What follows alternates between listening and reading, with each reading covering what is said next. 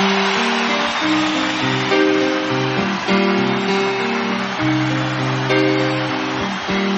paid my dues time after time. I've done my sentence, but committed no crime.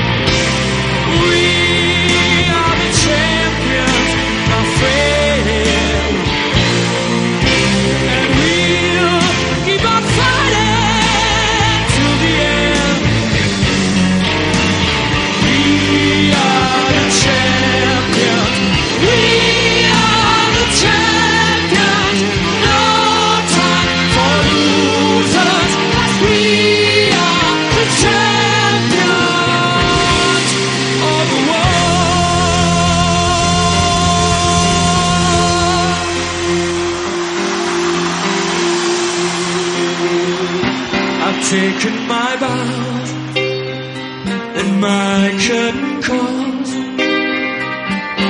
You brought me fame and fortune and everything that goes with it. I thank you all. But it's been a bed of roses